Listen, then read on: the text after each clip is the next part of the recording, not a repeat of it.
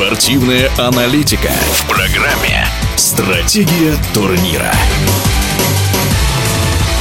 Когда рождается новый чемпион, это всегда запоминается. И, что символично, для российского сноубордиста Дмитрия Карлагачева это не просто первая победа на этапе Кубка мира, это первый подиум. Причем в Москве на домашней трассе у Дмитрия в параллельном слаломе, в финальном заезде. В соперниках был опытнейший 36-летний словенец Жан Кашир, многократный призер Олимпийских игр, тем ценнее успех. Что помогло выиграть? Какие были слагаемые успеха в нашем эфире?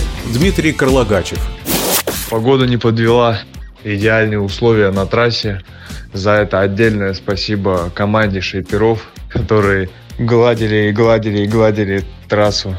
Благо, я в родных стенах, и они придавали мне уверенности и заряд положительных эмоций. Фундамент будущих побед – уверенность. Эта победа прибавила ли веры в свои силы? Да, добавила, как и больше, наверное, положительных эмоций, которые в дальнейшем будут помогать мне тренироваться усерднее и подходить к старту с холодной головой.